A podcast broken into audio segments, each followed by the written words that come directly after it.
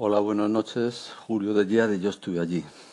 Voy a pasar un, dos Collins de, de Sansa. Bueno, no son dos Collins, es un, un dos por uno o uno por dos. Ahora no, no lo sé muy bien y lo entenderéis cuando os lo pase. Nunca me, me habían hecho algo así de original. En un Collins te ponen el título y en el siguiente Collins te ponen el contenido del Collins.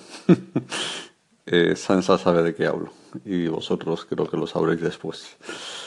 Luego también Sansa ahí me dice algo que me ha ruborizado un poco, que me ha quedado muy bien, te ha salido muy bien el segmento sobre el tema del lenguaje. Bueno, no dice muy bien, ahora no, no me acuerdo qué me dice, pero mejor, así se lo escuchéis a él directamente. Ah, muy bonito, me ha quedado muy bonito o algo así. Eh, luego, por un ejemplo en el que no lo tengo muy claro, sobre el amor, el verbo amar y, enamorarse. Mm, esa distinción que no la voy a comentar ahora, porque hasta que no se lo escuchéis a él no entenderíais de qué va. Eh, yo no la veo tan, tan así. Quizá añada un pequeño segmento después de los calling para dar un poco mi opinión al respecto. Por otra parte, me encanta coincidir, es ya un poco la dinámica de esta comunidad de Anchor, que coincidimos no al 100%, gracias a Dios, en todo lo que decimos, pero en un porcentaje muy alto.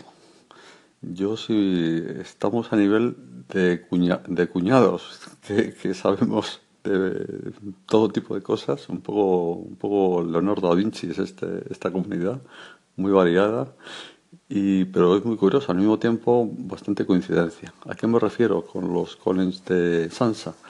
Me refiero al tema de la etimología.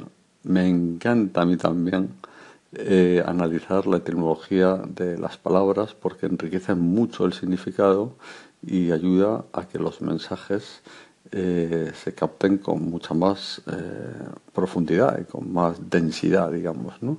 Bueno, quien dice la etimología, en general el conjunto del juego de la construcción de mensajes con palabras, las expresiones, el modo de hablar y de decir, la cantidad de curiosidades que hay al respecto, pues también es un tema que me apasiona, eso creo que es obvio por, por ya desde hace tiempo, se sabe, y al ver que coincidía con Teo, con Sansa, pues también me ha, me ha, dado, me ha dado, bueno, me ha gustado. Bueno, os dejo estos Collins que os dejo primero el que él me ha dejado segundo y segundo el que él me ha dejado primero. Después de este galimatías estaréis eh, pues ansiosos de saber qué narices me ha dicho. Un abrazo y buenas noches. Soy Sansa de nuevo. Eh, como andaba circulando, eh, le he dado el botón de subir la llamada de antes sin ponerle, no me ha dado tiempo ponerle el título. Así que se lo pongo a esta. como tú te quejabas un día de que no se ponían títulos, que no se diga. Un abrazo. Hola Julio, soy Sansa de Ya Te Digo, ¿cómo estás?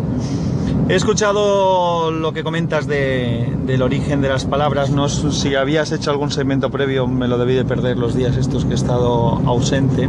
La semana pasada que estuve ausente bastante tiempo. Me ha gustado mucho el segmento, ha sido, te ha salido muy bonito, porque efectivamente es una de las maravillas que tenemos los seres humanos. De hecho, el lenguaje es la, base, la base del pensamiento. Si no hubiera lenguaje sería muy complejo el poder estructurar el pensamiento.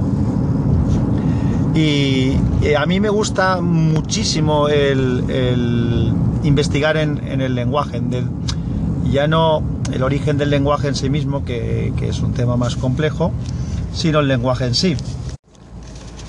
Siempre digo que el lenguaje tiene sabiduría en sí mismo porque viene de donde viene y se ha creado como se ha creado.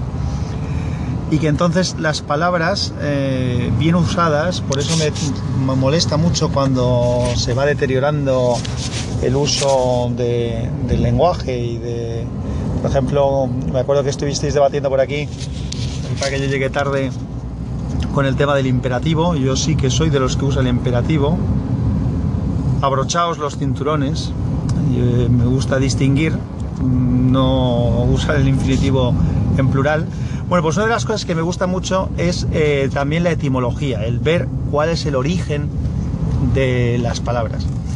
Y en lo que comentaba hace un momento de, que el lenguaje es sabio, pues os pongo un ejemplo. Cuando el amar, amar, yo amo a alguien, amo la vida, amo a la persona a la que quiero, es un verbo transitivo.